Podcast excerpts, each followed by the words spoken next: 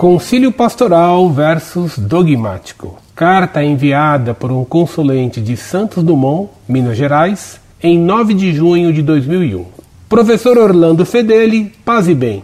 Recorro a Vossa Senhoria por mais uma vez para solicitar alguns esclarecimentos. Primeiro, qual a distinção entre concílio pastoral e concílio dogmático? Segundo, a partir de uma avaliação pessoal, tenho a impressão que a maioria dos sacerdotes, religiosos e casas de formações católicas abrogaram ou derrogaram todos os documentos anteriores ao Concílio Ecumênico Vaticano II. Indago: existe abrogação ou derrogação quanto ao valor dos documentos pretéritos?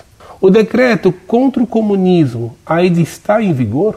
E terceiro, como na ciência jurídica secular, Há hierarquia de normas do direito canônico? Na medida da disponibilidade de Vossa Senhoria, posto que sempre ocupado, estarei aguardando pelas respostas que de certo me serão ofertadas. Com respeito. Prezado doutor, salve Maria. É sempre um prazer ver na tela a chegada de uma mensagem sua. Até o Vaticano II, jamais tinha havido um concílio pastoral. O Vaticano II inovou também nisso. Um concílio ecumênico é infalível na medida em que é declarado como tal pelo Papa. Somente são infalíveis, nesses concílios, as decisões que o Papa declarar explicitamente como tais. Na história da Igreja, há um caso curioso, o do latrocínio de Éfeso.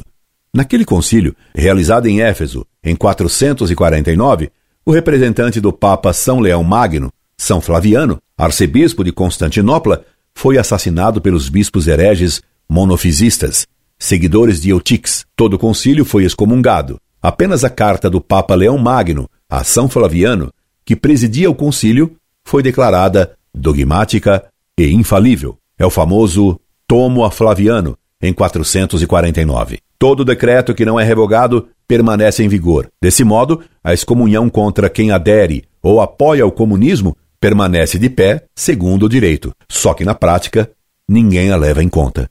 Certamente, há hierarquia nas disposições do direito canônico, tal como acontece no direito em geral.